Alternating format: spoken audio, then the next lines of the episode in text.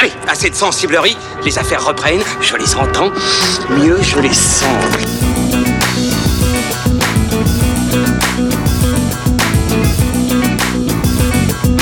Qu'est-ce que c'est que ce foutoir, mon petit Bernard? C'est l'engin de guerre le plus puissant de tout l'univers. Allez, c'est parti, prenez place. C'est l'heure de fin de séance, épisode 21, votre podcast ciné qui vous donne la parole en sortie de salle, comme chaque semaine sur Séance Radio. Vous le savez, j'espère que vous allez bien. Nous, on, on est vraiment au top là aujourd'hui, les gars. hein. Franchement, on est super bien installés. On est au Hurling Pub, à la mezzanine, à la cool. Hein. Dans le salon VIP. Ah ouais, putain, c'est la Grand première luxe. fois. Euh, je vous invite hein, à venir euh, nous voir chaque, fin de semaine quand on enregistre à la mezzanine. On est vraiment super bien installé maintenant. On a de la place, des canapés, c'est super cool. hein.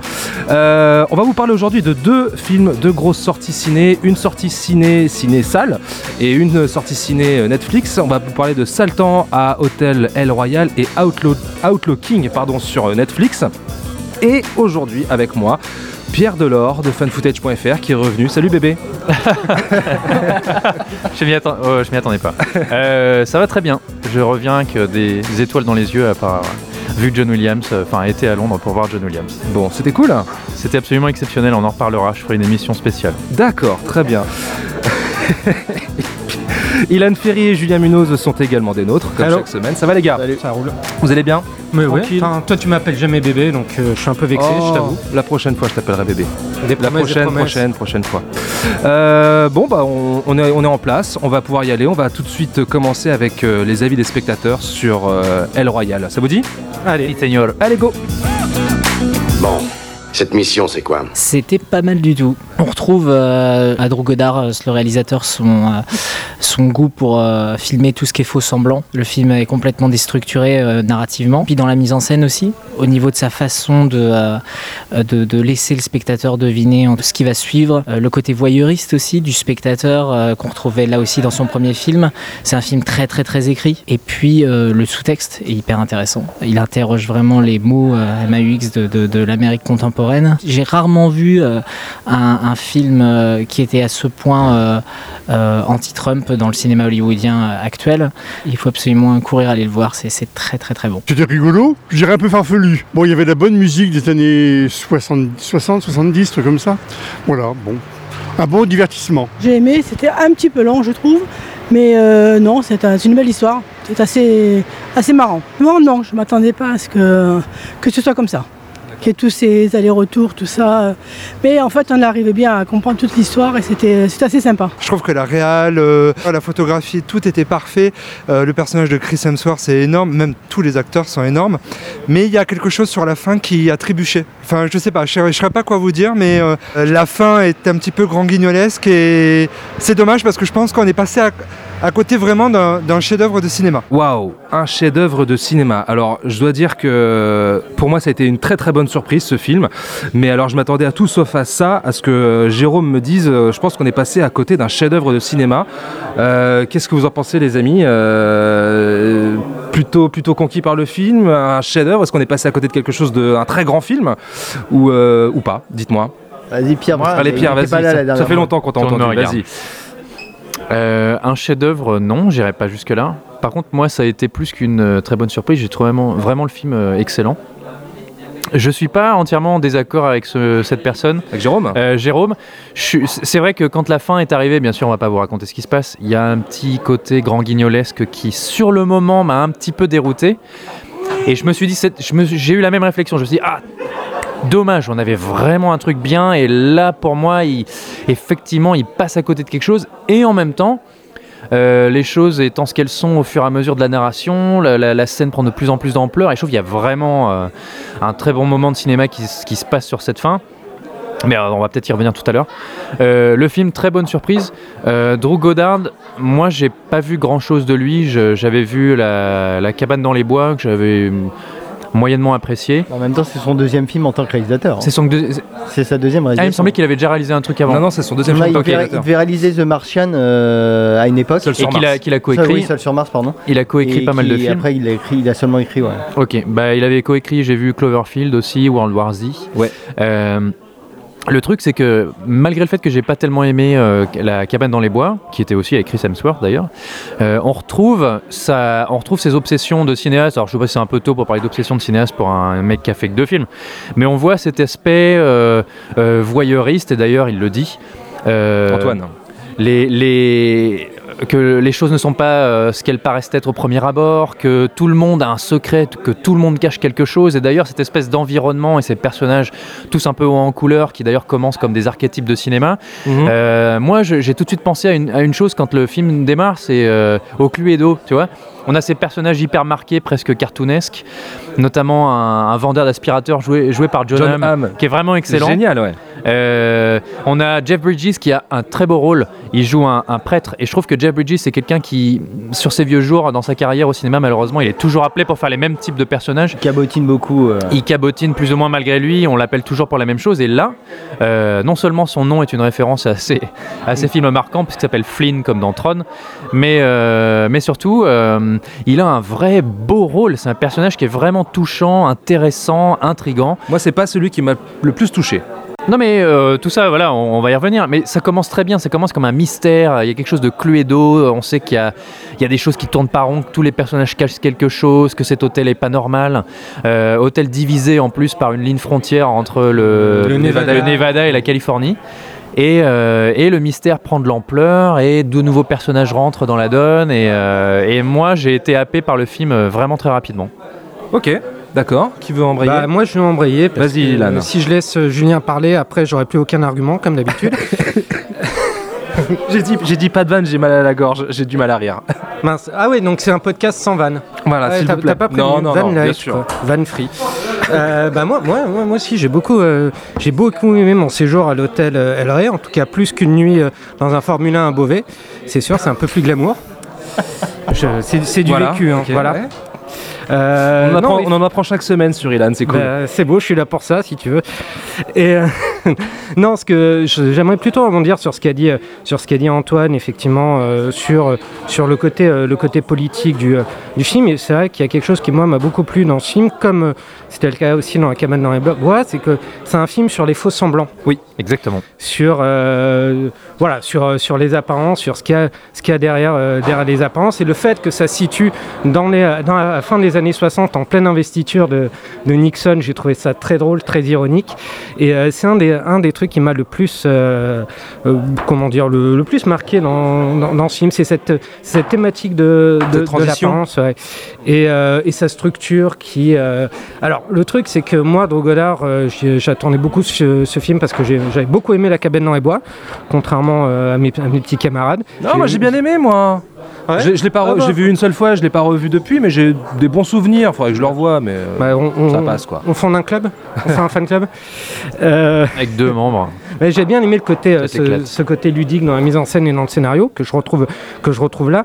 Sauf que, on, voilà, faut, faut le dire, contrairement à Cabane dans les bois, on n'a pas, euh, c'est pas un film euh, méta, c'est pas un high concept movie avec, euh, avec euh, des gros, des gros twists de, de malade. C'est pas un truc, euh, Ah, c'est pas un même, truc de- hein. c'est pas un truc de, ça sent moins le truc de petit malin que, la cabane dans les bois, mais je dis petit malin dans le sens positif, du terme. Donc du coup, on peut peut-être être un peu euh, euh, déconcerté par, euh, par l'apparent classicisme du récit par rapport à la, cabane dans les bois, mais quand on réfléchit, quand on réfléchit à tous les thèmes que le film, que le film charrie et comment justement il le fait, par le truchement, de- truchement des personnages, ce qu'il veut dire, c'est un film qui est beaucoup plus malin que, ce qu'on pourrait croire et, et dans la structure aussi très tarantinesque. Tarantinesque, oui. Voilà, oh Ouais, Je sais combien de, De temps rien. Scrabble ça de rien. de Et qui installe un, pardon euh, Julien, mais, et qui installe un bon, un bon mystère. Non mais parce que je pensais que Julien allait prendre la parole. Non, non, en fait, pas du Mais tout. je vous confonds tous les deux, vous ressemblez. euh. On est un peu Dupont et Dupont quoi. Et, euh, et non, et qui installe vraiment un bon mystère. hein. Je trouve que quand ça démarre et qu'on commence à voir les premiers éléments de, du gros secret, là, ça, ça Ah. prend au trip. On a envie de tout de suite de découvrir ce qui se cache derrière euh, ces sept personnages qui, Julien. euh, on le sait très bien, ne sont pas ce qu'ils semblent être. Comme euh, par exemple dans les huit salopards de, de Tarantino, Tarantino, où, tu, où tu sais dès le départ, ne serait-ce qu'avec la musique de Morricone, tu sais qu'il y a Anguille sous roche. Et là, c'est pareil. Mais donc, vraiment déjà le, le film est assez captivant dès le départ. Donc, euh, déjà bon point, je trouve. Moi, je, ouais, j'ai T'as- pas trouvé, toi la, la- la première demi-heure m'a un peu en- emmerdé ce côté chapitre. En fait, la dynamique des personnages, la caractérisation, tu vois, elle est pas. euh, euh, cha- chacun a son, a son personnage à défendre. Et euh, en termes de dynamique, j'étais un peu. euh, Bah, un moi, peu je, trouve- sous- je trouve ça assez marrant parce Ouais. qu'on parlait de John Hamm, tu vois, qui joue une espèce de, au départ, donc ce vendeur d'aspirateur qui est un peu un Don Draper bis.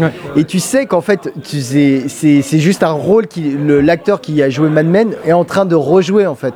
Donc j'avais trouvé ça intéressant. Et je trouve que le film commence, euh, arrive justement par ce, ce petit, des petits trucs comme ça à décoller tout de suite et on a envie de savoir ce qui se cache derrière Oui, ces sûr. personnages. Cette, situa- cette situation ubuesque où ils sont dans le- la salle d'attente à attendre qu'il y ait un réceptionniste et tu- qui pourrait être très long, hein, qui pourrait être, euh, enfin d'ailleurs qui même le, le film est un peu long, mais bon, ça on pourra en reparler. Mais euh, il y a ce côté, tout d'un coup, le, le, fi- le film pique notre curiosité et euh, ça déjà, on peut, je pense qu'on peut vraiment lui reconnaître. oui, bien sûr, ouais. Avec une très belle musique de Michael Giacchino, moi j'ai Ah, trouvé. et puis Tu même trouves la, même ouais, ah, moi j'ai trouvé que la composition Ah ouais fonctionnait parfois très très bien.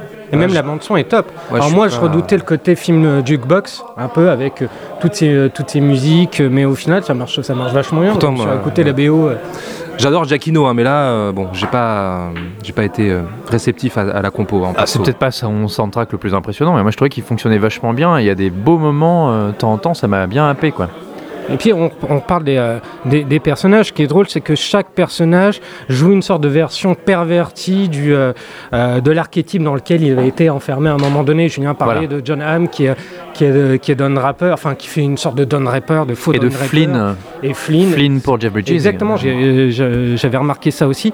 Dakota Johnson qui joue la, la fille mystérieuse, mais qui a quelque chose, quelque chose en plus. Enfin, tout ça est Et assez, est assez malin. Chris en fait, Hemsworth qui joue énormément sur sa beauté, sur son Mm. physique, euh, Sur sa plastique, il est excellent. sa plastique trouve, triple A et qui aussi est présenté comme une espèce de figure christique euh, Oui, euh, pervertie. bah, une sorte de Charles Manson. hein. Ouais, c'est ça, c'est exactement ça. ouais. Mais oui, oui, mais euh, avec cet aspect, à un moment d'ailleurs, il a un, un élément du décor qui lui fait une auréole. La première fois qu'on le voit, on le voit dans la lumière comme une espèce de divinité. Et je veux dire, il joue Thor euh, chez Marvel, tu vois. Il marche presque sur l'eau au début. euh. Oui, il a un côté, il a un côté très critique. Il y a aussi une thématique qui moi m'a beaucoup plu dans, dans le film, c'est le rapport à la violence, qu'elle soit Ouais. innée ou acquis, parce qu'on découvre que chacun a un rapport à la violence qui, euh, qui est assez qui est assez différent. Il y en a qui en jouent, il y en a qui l'ont euh, qui l'ont acquis parce que ça a été le fruit de leur environnement. Il y a, enfin, il y a des tas de choses qui sont assez intéressantes, là- assez, assez intéressantes là-dessus. Il y a, Antoine euh, qui disait dans le, dans le micro-trottoir, un truc intéressant, c'est que c'est un film très très très écrit.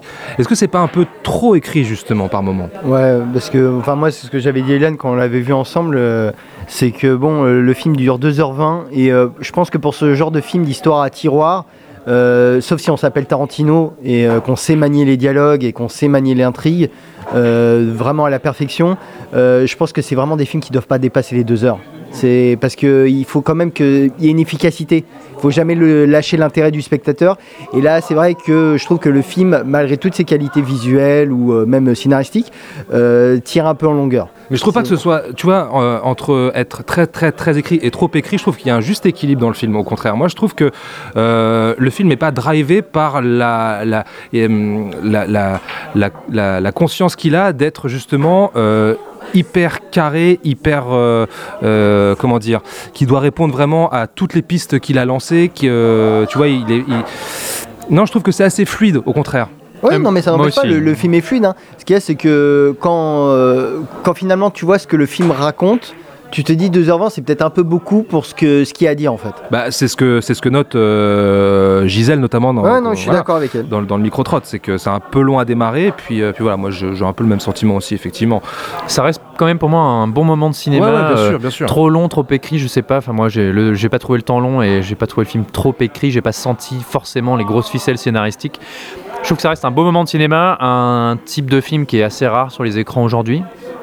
Euh, je sais que, il me semble, Thomas, tu m'avais envoyé un petit message quand tu l'avais vu, que tu m'avais dit que ça faisait du bien. Je crois, de Ouais ça, faisait, comme ça- ouais, ouais, ça faisait du bien de voir ça, parce que effectivement, C'est des... exactement ce que j'ai ressenti en fait. Je suis sorti de la salle et je me suis dit ah mais oui j'ai vu un bon film de cinéma. Ça fait longtemps que j'avais pas vu ça. Les acteurs sont tous excellents. Avec un souci d'écriture. Euh, c'est bien coup. écrit. euh, L'ambiance fonctionne du tonnerre. la photographie, je crois que c'est Seamus McGarvey à la photo. La, la photo est vraiment réussie. C'est ouais, ouais, et ouais. et ce que je trouve intelligent, alors encore une fois voilà, Drew Goddard je connais pas vraiment son travail. Le directeur de la photographie de 50 nuances degrés. Ah bah voilà. Comme quoi, voilà. Avec Dakota Johnson. Coïncidence, je ne crois pas. Et euh, bah, c'est un complot. hein. Comme quoi tout le monde a le droit à une seconde chance. hein. Et il y a quelque chose que j'aime beaucoup, d'ailleurs, il me semble que ça a été aussi évoqué euh, dans les avis qu'on a, qu'on a pu enregistrer, c'est que cet aspect voyeur que aime, euh, Drogo- qu'affectionne apparemment Drogodard, il y a une vraie implication du spectateur. Et en fait, euh, je, bon, je, je peux pas spoiler, mais il y a un moment, si vous voulez, c'est l'écran, dans l'écran, euh, qui regarde quoi. ouais, la mise en abîme, ouais. Il y a plusieurs niveaux de lecture, il y a une vraie mise en abîme, etc. Et à la fois visuellement avec cette découverte et à la fois par l'écriture, par ce film à tiroir, par un moment ces flashbacks, ces personnages qui cachent des doubles identités, euh, il y a une véritable implication du spectateur qui se retrouve pris dans l'histoire, pris à observer aussi ce qui se passe, qui se trouve forcé d'être euh, l'observateur euh, de scènes parfois absolument effroyables. Et ça, c'est très malin. Je trouve que c'est vraiment réussi. Et encore une fois, ça fait longtemps qu'on m'avait pas proposé ça au cinéma. Et puis, et puis moi, je trouve que, que le film aussi, Drogonard a pas mal aussi, vraiment bien digéré, je pense aussi, le cinéma de Brian De Palma, parce que j'y ai pensé. clairement, euh, ouais, bien ai sûr. pensé à plusieurs, Ouais, à plusieurs je reprises. penserais plus à Hitchcock quand même euh, sur ce coup-là que, que de Aussi. Palma. Ouais, Non, mais mais, aussi, c'est tout- bah, ça, c'est ton esprit de contradiction. Bah, de Palma, Hitchcock, bon. Oui, Ouais, non, mais bien sûr, est là, mais hein. euh, je, je pense que dans sa veine esthétique, je pense qu'il est plus Hitchcock que, que De Palma. ah oui, non, mais là, on parle de thématique. Non, mais même euh, de. Faut vous mettre d'accord tous les deux. hein. La, la- la façon dont il filme ses thématiques, je pense que ça le rapproche plus de Hitchcock que de que de impossible. que de De Palma, mais euh, Ouais. bien sûr toute proportion gardée. hein. Euh, Il y a Antoine qui disait tout à l'heure dans le, dans le micro-trot, encore Antoine, euh, ça c'est quelque chose qui m'a pas réellement sauté aux yeux, euh, sur le film qui interroge les mots de l'Amérique contemporaine et qu'il a, il, dis- il disait avoir euh, rarement vu un film qui était à ce point anti-Trump dans le cinéma hollywoodien actuel. Ouais, alors, ça, alors faut toujours se méfier un peu avec ce genre de déclaration et de, de, de ressenti parce il que eu- moi, ça- eu- moi je l'ai pas. Il y a eu Patagon Papers de, de Spielberg cette année. Bien hein, sûr, et bien c'est- sûr. Dans le genre euh, film anti-Trump, ça se posait là. Oui, quand et même, puis hein. c'est vrai qu'aujourd'hui on aime beaucoup qualifier les films d'anti-Trump euh, à la première occasion. Après, enfin, je, je veux bien Alors croire, effectivement, euh, le, le lead féminin du film, Oui. euh, c'est Cynthia, euh, Cynthia euh, Erivo, pardon. Erivo, hein. Elle est excellente hein, dans le Euh, film. excellente, parce qu'on a pas parlé. euh, donc, euh, alors je ne sais pas du tout d'où d'où elle sort, je la connaissais absolument pas. Et effectivement, le lead euh, femme de couleur euh, dans une super production comme ça, oui. Alors oui, pourquoi pas euh, l'Amérique anti-Trump. Bon, je Mais c'est surtout que, alors je, je sais pas si c'est ce qu'il a vu là, moi je, je- j'ai j'ai compris euh, quelques parallèles avec l'Amérique contemporaine et puis mise en perspective avec les, les, les, les- les troubles politiques de l'époque. On voit de temps en temps des images d'archives sur les télévisions Parce qu'il faut dire, c'est quand même que le film brasse en fait tous les démons de l'Amérique des années 60-70. Voilà. On, va dire, on parle de la guerre du Vietnam, on parle de l'affaire du Watergate euh, en filigrane. Et aussi à Euh, travers des personnages qui sont euh, donc encore une fois des archétypes qui représentent des idées et ces idées qui sont parfois la fondation ou alors des piliers de la civilisation américaine et et leur personnage, leur, leur persona. Euh, la- l'apparence qu'ils peuvent avoir, c'est-à-dire Jeff Bridges en prêtre qui se révèle être autre chose, ça a aussi une signification, ça a aussi une cohérence. Et c'est sans doute des choses qu'on peut, euh, qu'on peut appliquer à, à un regard porté aujourd'hui sur l'Amérique de Trump. Euh, donc on parle de religion. le personnage de Chris Hemsworth est un espèce de chef anarchiste d'une une sorte de secte meurtrière à la, Anerza de Charles Manson. à la Charles Manson. Donc voilà, tous ces personnages représentent aussi des idées. Et, euh, et en ça, j'imagine qu'on peut le voir comme une, une vision de l'Amérique d'aujourd'hui. Après, un commentaire euh, Ouais, anti-Trump. ouais, total anti-Trump. c'est un peu je, facile. Je, je sais pas, il faudrait que je revoie le film. Parce que moi, je pense quand même que le film reste quand même un très bon exercice de style, Mhm. euh, mais qui reste coincé dans ce, comment dire, dans cette étiquette en fait. Je pense pas qu'on puisse, euh, que ça soit vraiment un film qui ait quelque chose à dire de nouveau et de vraiment pertinent, euh, que ce soit sur l'Amérique du passé ou sur l'Amérique d'aujourd'hui. Parce qu'on reste quand même de, euh, co- comme j'ai dit, euh, le film est sur les démons des, des, de- des, ah, États-Unis de, de l'époque. Et euh, finalement, ce qu'il dit dessus n'est pas plus original ou, plus- ou vraiment nouveau que par rapport à ce que d'autres cinéastes plus prestigieux ont pu dire par le passé. Et puis finalement, ah pardon. euh, Non, non, euh, vas-y. Et, fi- et finalement, on parle aussi de mensonges, euh, d'argent, euh, et c'est quelque chose que j'imagine on peut appliquer à, À déjà, peu près n'importe quoi, à peu près n'importe qui, euh, sous Il- beaucoup de gouvernements. Il se, trouve, il se trouve que les thèmes brassés dans, dans, dans le film trouvent une résonance dans, dans, dans l'Amérique actuelle, mais je ne pense pas que ce soit que ce, que ce soit voulu. C'est aussi le rôle du, du cinéma par le truchement du, passé, d'être le miroir par le passé, d'être aussi le miroir du présent. Donc euh, c'est une sorte d'un peu d'archétype du, du cinéma. Donc si on dit ça de, de Saltan à l'Hôtel El Rey, je pense qu'on peut dire ça de plein de, de plein d'autres films dont c'est pas forcément la fonction.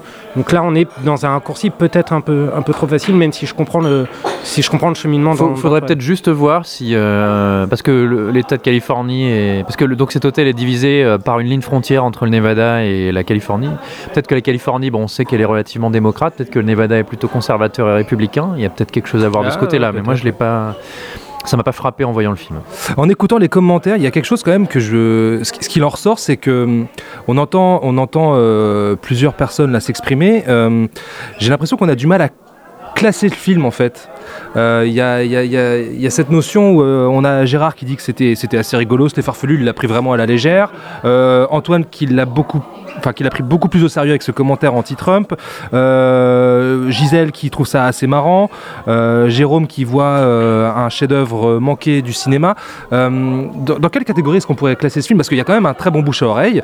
Je sais que toi tu l'as vu en, en séance publique Ah oui, et c'était c'était archi blindé. blindé, ouais. Il y a un ouais, bon bout bouche. Bon ouais. Donc je sais pas comment est-ce qu'on peut, dans quelle catégorie on pourrait ranger ce Ah, film c'est- euh C'est difficile parce qu'il a, il a plusieurs tonalités. C'est Ouais. vrai que le tout début, il y a un côté un peu ironique quand on voit un personnage euh, euh, mettre sa chambre euh, sans dessus-dessous et t'entends une petite mu- musique des années 50, donc tu t'attends à un truc, une petite comédie légère ou un truc comme Bah, ça. comme la bande-annonce en fait.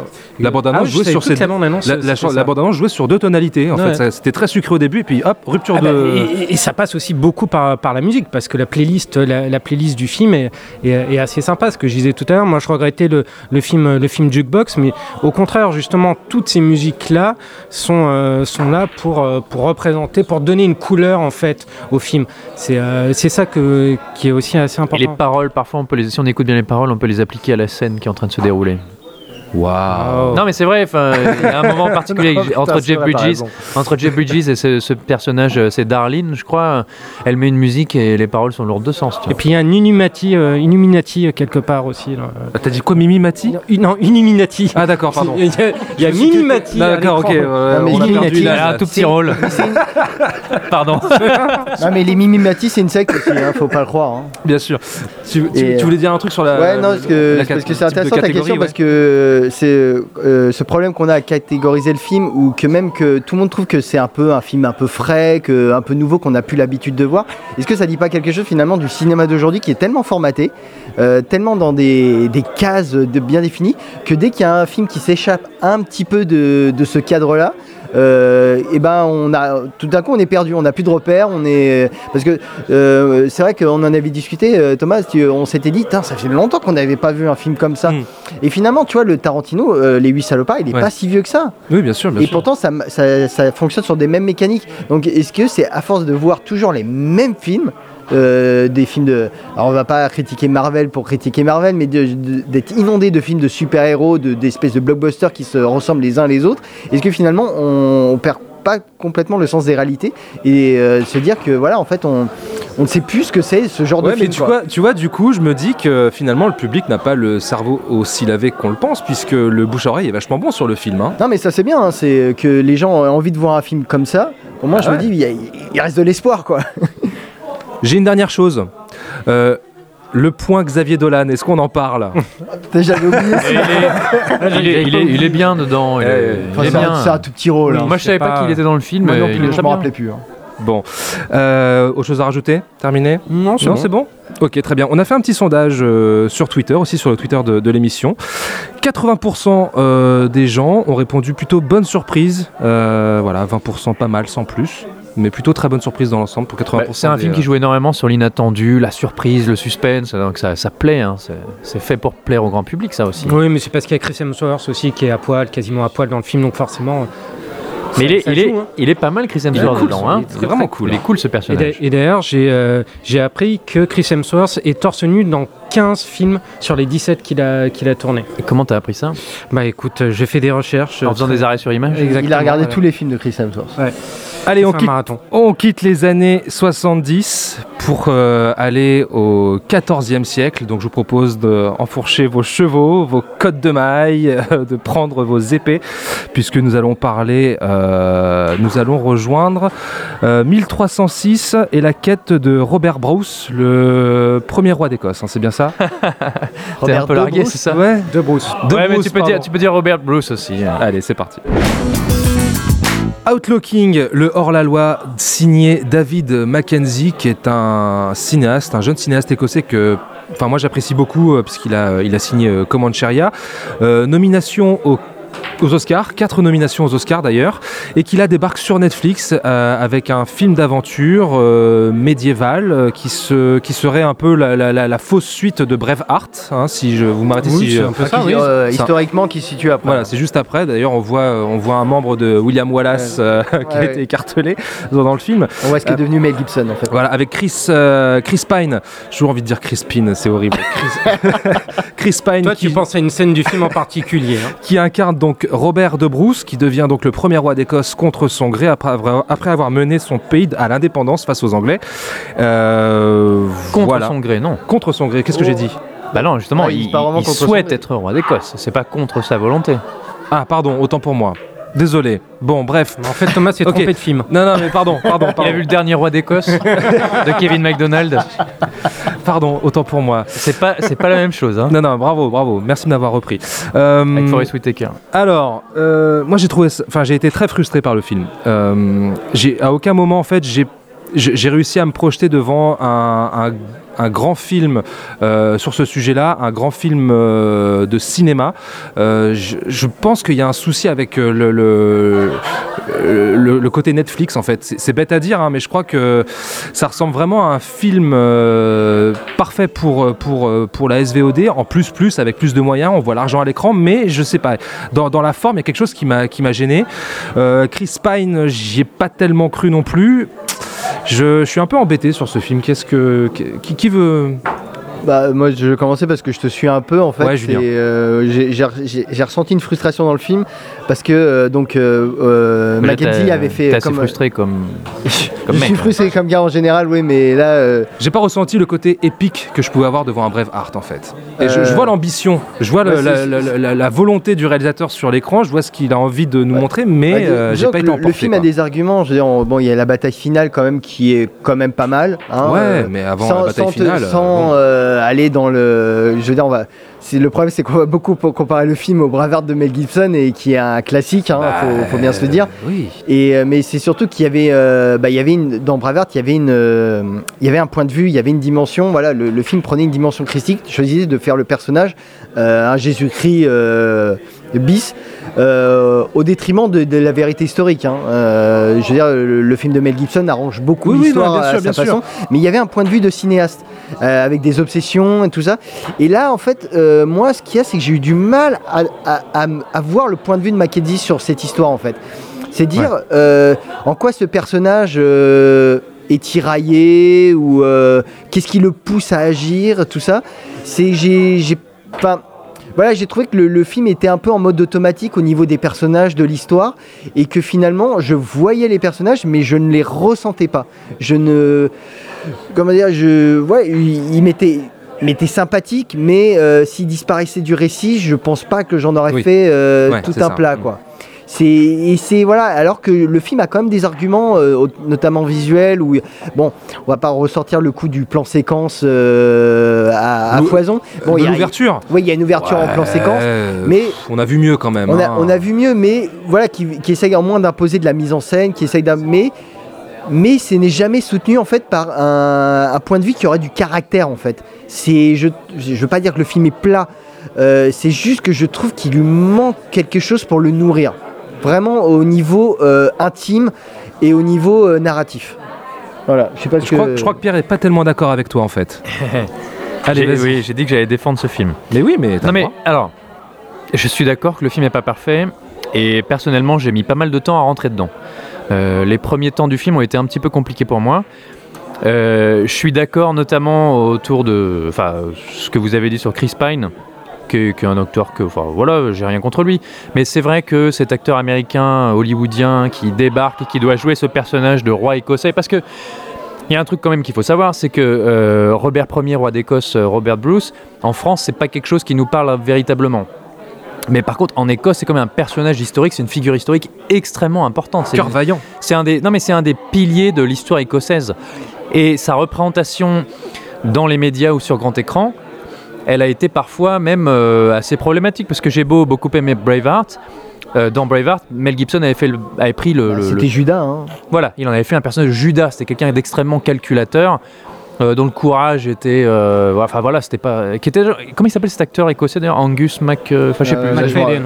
Ouais, voilà, je crois que c'est ça. Je, je l'aime bien, mais et d'ailleurs Boulevard a laissé son empreinte, euh, bonne ou mauvaise, hein, euh, sur le cinéma. euh, Bonne, tu Sur- peux le dire? Non mais, mais, mais oui non, et non. mais bon. faut- Non mais j'aime encore une fois j'aime beaucoup Braveheart mais c'est vrai qu'il a pas mal déformé la réalité et cette histoire écossaise ou ces histoires anglo-saxonnes comme ça elles sont souvent vues aujourd'hui dans l'ombre de Braveheart mais en fait, euh, par exemple, ce, donc Braveheart, c'est la, la révolte de William Wallace, l'Écossais, contre ce, ce roi anglais. C'était euh, Édouard, Édouard Ier d'Angleterre.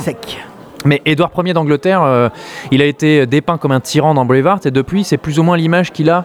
Et si tu veux, même dans ce film aujourd'hui, il est dépeint comme un tyran euh, fou furieux. D'ailleurs, ils sont allés chercher l'acteur qui joue Stannis Baratheon dans Game of Thrones, Hmm. Qui est aussi un, un tyran. Il y a plein d'acteurs de, de Game of Thrones dans Il y a, il y a beaucoup d'acteurs avec Game of Thrones. Cosmo, Et ce qui est historiquement est pas nécessairement vrai, c'est encore débattu tout ça. Euh, et ce que je voulais dire par là aussi, alors Chris Pine, c'est qu'ils sont allés chercher cet acteur américain. Euh, alors il avait déjà tourné avec lui dans euh, Comancheria. ouais. Et peux très bien dans et je Comancheria. peux comprendre que pour vendre le film au grand public, au public international, c'est intéressant d'avoir Chris Pine. Après, pour la véracité, euh, pour l'aspect authentique et historique, bon, euh, je- bah, moi qui suis toujours à cheval sur les accents, euh, l'accent écossais c'est un accent extrêmement particulier. Surtout les personnages, ils ont revu ça à la baisse pour que ça parle à mon avis au grand public et notamment au public américain. Du coup, l'accent de Chris Pine euh, passe un peu. euh, J'adore le point accent. de Non, mais si tu veux, c'est pas ce qu'il y a de plus choquant. Non, mais c'est vrai que la- l'accent Oui, écossais ça- est bien sympa et c'est vrai. Oui, Et, et par exemple, dans, dans la série Outlander, tu vois, les mecs ils prononcent, euh, ils ont été Ouais, à ouais. fond sur Voilà, les accents. alors que là, ils ont mis le curseur euh, sur une échelle de 1 à 10, ils ont mis le curseur à 2. Du coup, l'accent de, l'accent de, pour tous les autres personnages, tous les autres acteurs, y compris les Écossais, du coup, l'accent de Chris Pine qui est un peu fluctuant, parfois ça, ça passe, tu vois. Je dirais aussi qu'il y a des faiblesses, notamment son, les scènes avec la reine, euh, son époux, parce qu'il épouse une, une anglaise. L'actrice Euh, de Young Lady qui était, qui était vachement bien dans Je, ce je trouve que ces scènes d'intimité, etc., parfois font un petit peu euh, artificielles, euh, on n'est pas vraiment impliqué. Et, et en fait, pendant tout le début du film, je me disais, mais il y a quelque chose, ça va pas, ça manque de panache. Et j'avais Braveheart dans la tête. Je me disais, ça manque de panache, Chris Pine, il manque de stature, et ça, par contre, je- j'en démords pas, enfin, je trouve qu'il manque de, De charisme, hein, tout court. il manque de charisme dans ce rôle. Mais en fait, à un moment, euh, je me suis dit, mais ce film manque de panache. Et en même temps, bah oui, en fait, c'est le propos du film. C'est le propos de traiter cette histoire sous un angle beaucoup plus plausible, beaucoup plus historique. D'ailleurs, il y a un travail qui a été fait qui est assez remarquable, je trouve, sur les costumes, sur les écussons, sur les couleurs. C'est un film avec de la couleur, tu vois. Contrairement à tous les films de- d'épée qui sortent aujourd'hui, qui ont cette espèce d'étalonnage bleu-gris qui, moi, me saoule. Euh, et euh, tout est revu à échelle plus humaine. Ça a beau être, avoir, ça a beau être un film qui coûte 120 millions de dollars. euh, 120 millions de dollars? Ouais, ouais, ouais, ouais. Et ben, c'est un film qui n'est que dans des décors naturels et avec des figurants déjà. Il n'y a pas tant d'effets spéciaux, il y en a quelques-uns bien sûr. Surtout sur la fin, mais. euh, Et toutes vrai. les batailles, les événements sont traités à échelle réduite. Euh, à échelle réduite, comme ce qu'a été d'ailleurs la lutte de ces Écossais contre les Anglais, qui était vraiment une poignée face à la masse. Et moi, il y a une scène qui m'a. Tu vois, j'avais du mal à rentrer dedans. Il y a une scène qui, moi, m'a pris, et c'est là où je suis rentré dans le film, et je me suis dit, mais en fait, c'est vachement bien. C'est cette scène où euh, Robert Bruce. Euh, avec quelques hommes, repart à la conquête d'un château qui a été pris par les Anglais et il s'infiltre de nuit Façon guérilla. façon guérilla. Oui, et c'est oui, le moment où juste avant le roi, il y a un, un- bon, il perd voilà personnel, sa femme est capturée, etc. Bon, bref, et il dit voilà mais fini la chevalerie, maintenant on va se battre comme des loups. Non, mais c'est la fin. eh, tu parles d'un- d'une scène qui intervient à deux tiers du film. Ouais, quand non même. mais on est à- vers, la moitié. Non mais ils c'est- ont à peine commencé le truc de guérilla qu'à un moment t'as Robert Bruce qui fait bon allez maintenant on va sur le champ de bataille. Attends, c'est un peu écourté je trouve. Cette scène, pour moi, elle veut tout dire. C'est-à-dire que la dimension, la, la fragilité de sa rébellion, la dimension humaine, la petitesse de sa- son combat face à l'armée anglaise, l'implication de ce roi qui y va de lui-même, moi, ça m'a parlé beaucoup plus. Et surtout, les enjeux sont très clairs à ce moment-là dans la scène. Alors qu'avant, quand il veut te faire une grande série de bataille, la nuit un peu épique, Non, pas faux, pas faux. ouais. ça marche pas. Ça marche pas et on n'y croit pas. Alors que là, soudainement, les enjeux sont très clairs. On se rend compte de la fragilité de l'opération. Et, euh, et là, moi, je suis rentré dans le film et c'est là où je me suis dit, mais en fait, il y a des vraies qualités dans ce truc et en fait, c'est pas mal du tout. Bon, ok. Après cette leçon d'histoire. Allez, vas-y, là. Euh, bah écoute, moi je vais être comme, euh, comme Pierre, je vais, je vais défendre le film euh, pour, pour plusieurs raisons, mais l'un- l'une des choses, si tu veux, contrairement à d'autres films, d'autres films Netflix euh, qui moi m'ont beaucoup déçu, euh, Mute, Extinction qui m'a un peu moins déçu, mais bon, voilà, tout- toutes ces productions euh, Netflix, c'est l'une des premières productions Netflix où je, où je me suis vrai- véritablement dit, j'aurais aimé attends, excuse-moi, je, Ouais, te, je te dis-moi. coupe. Le Oui. film a quand même fait l'ouverture du, euh, du festival euh, du film de Toronto, hein, quand même. hein. D'accord. D'où il a été d'ailleurs, euh, on lui a coupé 20 minutes. Ouais. Non, c'est enfin, c'est le réalisateur qui a décidé de lui-même de apparemment de couper de 20 couper, minutes. mais voilà, il Et dit que c'est son director's si cut quand même sur Peut-être que si ça- ces 20 minutes n'auraient pas été bénéfiques au film. Mais bon, après ça, on C'est- ne pourra pas le C'est savoir. c'est- c'est possible, vu, euh, vu l'histoire, peut-être euh, euh, ça, aurait- ça aurait gagné à être un, un Non, peu plus long. c'est intéressant mais, de le dire parce qu'avant de dire que c'est un film Netflix, c'est un film qui a été présenté dans un festival Oui. quand même, tu vois. mais nous, Voilà. on l'a pas, Donc, on euh, l'a pas un- si tu veux, on n'a pas. pas une production Netflix, je pense que c'est un rachat. D'accord. Voilà, Ouais. ce que je veux dire. Ok. Bref. Alors, on va dire des films estampillés Netflix. Voilà. Tu, tu- tu préfères Donc, on va dire des films estampillés Netflix. Là, c'est l'un des premiers où je me suis dit que j'aurais vraiment voulu le voir sur sur sur grand écran, Ah dans ouais une ouais, ouais, vraiment dans une salle de cinéma, parce que je pense que ça donne aussi un autre un autre souffle au film. T'as des scènes, t'as des scènes de bataille, notamment la scène, euh, la bataille finale. Elle est bien. Qui, hein, euh, qui est quand même super bien exécutée. Moi, je l'ai trouvé très qui- bien. Où tu sens un véritable souffle épique. Enfin, il y a une ambition, il y a quelque chose. Moi, moi j'étais véritablement happé par cette. euh, Moi, je trouve pas. par Et cette mais peut-être que tu trouves que ce manque d'ép- euh, Thomas, que le film manque d'épique parce que je pense que quand même la musique est un peu flébarde. Ouais. Euh, Bah, J'allais y venir, la musique est très flemmarde. ça, ça manque un peu d'envolée, c'est une musique euh, très minimaliste. Mm, mm. Et je me suis dit, Ouais. c'est un peu dommage. euh, il fallait un, petit- un petit peu un petit souffle. Oui, ça manque, ça manque, ça manque d'une véritable partition, euh, d'un- oui, effectivement, d'un vrai souffle orchestral. Par contre, euh, si tu veux, moi, voilà, qu'est-ce que, oui, j'ai j'ai aimé, j'ai aimé ce côté-là, et surtout, en fait, je n'ai pas voulu me souvenir de, de Braveheart pendant le que J'ai vu le film, mais j'ai essayé d'oublier totalement Braveheart, même si ça se situe dans, dans la continuité de Braveheart, même si on parle du personnage de, de William Wallace. Je me suis dit, si tu compares le film à, à Braveheart, c'est d'une certaine manière, tu le condamnes automatiquement. Parce que c'est pas, c'est pas les, la même ampleur, c'est pas, c'est pas la même Oui, chose. c'est vrai. Non, mais c'est pas le même propos, surtout. d'accord. Oui, hein. c'est, euh, donc c'est- partir perdant que, que de faire ça. Donc je l'ai pris comme un film à part entière qui racontait une, une autre, une autre histoire que, que, que Braveheart. Et de fait, je l'ai trouvé plutôt, plutôt bien exécuté. Il y a des choses euh, qui effectivement sont un peu, sont un peu, fait, sont un peu faiblardes. Enfin, c'est pas un film, c'est pas un film parfait. Il a, il a, il a ses défauts Aaron effectivement. Taylor mais- Johnson, par exemple. Mais qui est Alors, pas si mal Oui, il est dedans. pas, il est euh, pas, il est Au pas dé- si à mal. la présentation, euh, waouh. Non, il est, pas, il, il est- pas si mal, ça va. Il se donne à Mais- fond en plus. Mais il y a des petits trucs, il y a des petits Douglas. que, que, J'aurais aimé que, le voir que plus. j'ai aimé dans, dans, dans ce film, notamment la relation qu'il a avec, euh, avec cette fameuse reine. Je trouve que leur couple fonctionne bien, leur relation fonctionne bien. Moi, ça ça m'a ça, ça m'a touché. Ouais, je- Ça t'a touché, Ouais, voilà, Ah ouais, j'ai- t'es comme ça. petit côté fleur bleue. T'aimes pas voir les femmes en cage, toi Non, ça, ça dépend.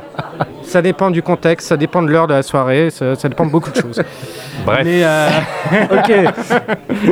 Donc, mais, euh, euh, mais voilà, donc je, je lui ai trouvé un certain souffle épique et, et j'ai regretté de ne pas le voir, de pas le voir sur, sur grand écran. Et on parlait tout à l'heure sur Hôtel El Royal de la dimension politique.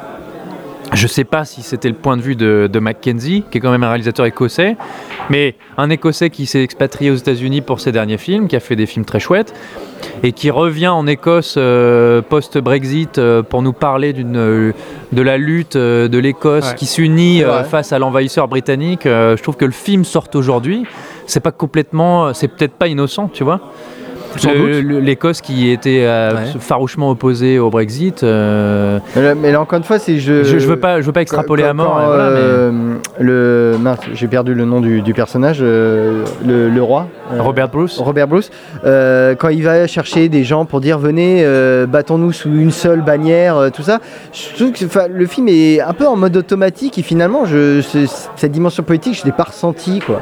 C'est, je trouve qu'il y a un côté, euh, bon, on- il y a les, les cases à cocher et on voilà, c'est quand c'est fait, c'est fait, mais on s'y attarde pas. On, Ouais. on- Tu- tu on a- Ouais, je suis assez d'accord. Ouais, un petit peu. Bah, surtout venant du mec qui a fait Comancheria, parce que c'est vrai que Comancheria, c'était vraiment un coup de cœur euh, quand je l'ai vu.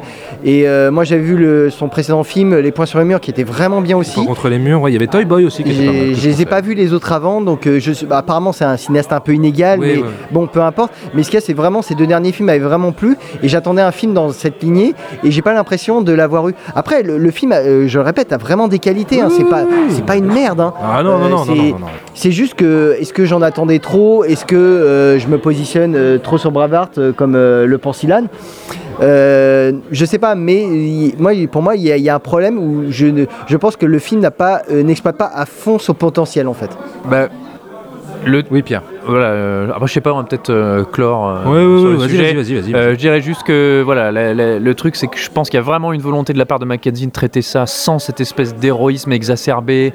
Euh, de métaphore christique euh, qu'a pu avoir Mel Gibson, d'aller vers quelque chose de beaucoup plus terre à terre. D'ailleurs, le film est tout le temps les pieds dans la boue, tu vois. euh, et, et ce roi a que très peu de moyens. C'est, je trouve que c'est assez cohérent à ce niveau-là. Encore une fois, c'est pas parfait. Je trouve qu'il y a des défauts. Voilà, je voulais simplement mentionner un, comédien qui s'appelle Billy Hall, qui est celui qui joue le prince de Galles, donc le fils du roi Édouard Ier, qui qui sera le futur Édouard II. Euh, et je trouve que le comédien est vraiment excellent. Euh, le personnage très bon. Moi, je, je- je trouvais que vraiment ce comédien avait livré une très très bonne performance. Et c'est un mec qui avait un, un petit rôle dans Dun- euh, Dunkerque de Christopher Nolan. Il jouait un jeune soldat. Et voilà. Je trouvais très très bonne surprise dans le film. Et moi, c'est lui Autre, que je autre film anti-Brexit d'un cas. et c'est c'est lui que je retiens euh, dans ce film. Alors moi j'ai un peu de mal avec, avec ce personnage parce que je le trouve un peu trop euh, Commodore, tu sais, dans Gladiator. Oui, Le- voilà, il m'a fait le- penser le à Joaquin Phoenix. ouais. Je suis dans l'ombre de mon père et je vais redoubler de sadisme pour montrer que moi j'en ai, quoi. Tu vois, je suis pas comme papa. Euh, N'empêche n'empêche qu'il le fait bien. Ouais, ouais, il le fait bien, oui, effectivement, on peut lui reconnaître, euh, reconnaître ça. Juste, je, je, clôt juste sur ce truc, je suis tout à fait d'accord justement avec euh, euh, Pierre sur, sur la dimension humaine du film. Je pense que c'est la chose qu'il faut, qu'il faut retenir du film, c'est que c'est pas un film qui va en faire des, qui va en faire des caisses et de ça, et qui veut rester à une échelle très, très, très humaine, voire intimiste dans, dans, dans, certains, dans certains passages. Donc si on le prend sous, ce, sous cet angle, je trouve que c'était un bon, un, bon un bon petit film de bataille médiévale. Un bon petit film Ouais, de bon bataille médiévale. Voilà, médiévale. ce Pas sera le mot de la fin. Il faut dire que ça court pas les rues non plus. Donc, Ouais. euh, Ce sera le mot de la fin. Et alors, on a fait aussi encore une fois un petit sondage sur Twitter. 67% d'entre vous ont trouvé le film épique, 17% pas mal, 8% trop violent et 8% ouais, déçu. C'est vrai que c'est quand même, faut le dire, juste prévenir les gens, c'est assez sanglant. Euh, c'est un peu cru par, par moment. C'est un Ouais. film Il y a une totalement. scène de pendaison notamment. C'est un euh, film totalement euh, post euh, Game of Thrones qui a décomplexé pas mal de productions de ce genre. Voilà, Oh là, ouais, je sais pas ce qui se passe en bas là. Ouais, Non, bah, je, crois, je crois que c'est Pierre a raison en fait. ouais c'est euh, ça. c'est Il pour célébrer, Non mais il y a, des tripes, il y a du sang, euh, voilà. Ok, très bien. Outlook. euh, Outlook. Outlook. Ok, super. Outlooking, le hors-la-loi, c'est sur Netflix et on attend vos commentaires sous le fichier du podcast. Outlook.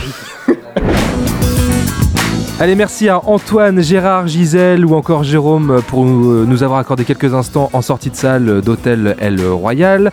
Pour nous retrouver, c'est très simple, sur toutes les applis podcast évidemment. Euh, N'hésitez pas à commenter, partager, liker, laissez-nous des étoiles notamment sur euh, iTunes, euh, Apple Podcast, on dit d'ailleurs, je crois maintenant. Euh, et puis vous abonner également sur euh, Spotify. On vous attend très nombreux. Sur Twitter également, sur arrobase fin de underscore séance, hashtag fin de séance. Voilà, je pense que tout a été dit. Bah, sinon venez au bar, on est toujours là. Ouais, voilà. Tous les jours, du lundi au vendredi, voire du samedi. Le, le Hurling Pub en fin de semaine à la mezzanine, je pense que ça y est, euh, on est bien installé, donc euh, il y a de la place. 50 nuances de bière. Exactement. Bah tiens, merci beaucoup euh, Ilan. De quoi pour mes petits mots d'esprit Oui, Ah, mais mais je t'en prie, évidemment. c'est toujours un plaisir. Comme d'hab, on te retrouve sur cinevibe.fr et cinevibefr sur Twitter.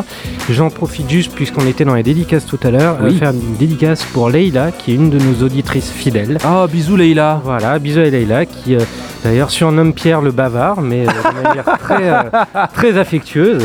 Et j'espère que j'ai suffisamment parlé pour elle cette fois. Euh, voilà, donc petite dédicace à Leïla. Eh ben merci beaucoup Leïla, on te fait de gros bisous. Julien, à très vite. Ouais, bien sûr. Bien sûr, ok, va. Voilà, voilà, tu vois, c'est carré. c'est- Ah, moi c'est carré. C'est l'efficacité à la Munoz, quoi. Oui, je sais pas comment faut, faut l'interpréter, mais bon. Euh, Pierre, merci beaucoup. Ça fait plaisir de te revoir. tu nous as manqué. De rien, je vais pas trop en dire, je vais m'arrêter là parce qu'apparemment je parle trop. Bon, on vous, fait de, vexé. on- on vous fait de très très gros bisous euh, et on vous dit à très vite évidemment. Euh, D'ici là, bah, bon cinéma et euh, n'hésitez pas à commenter, partager, liker le podcast. Vraiment, c'est très important pour nous. Gros bisous. Bisous bisous. Salut. Nous allons faire du bon travail ensemble. Yes. No. Ok.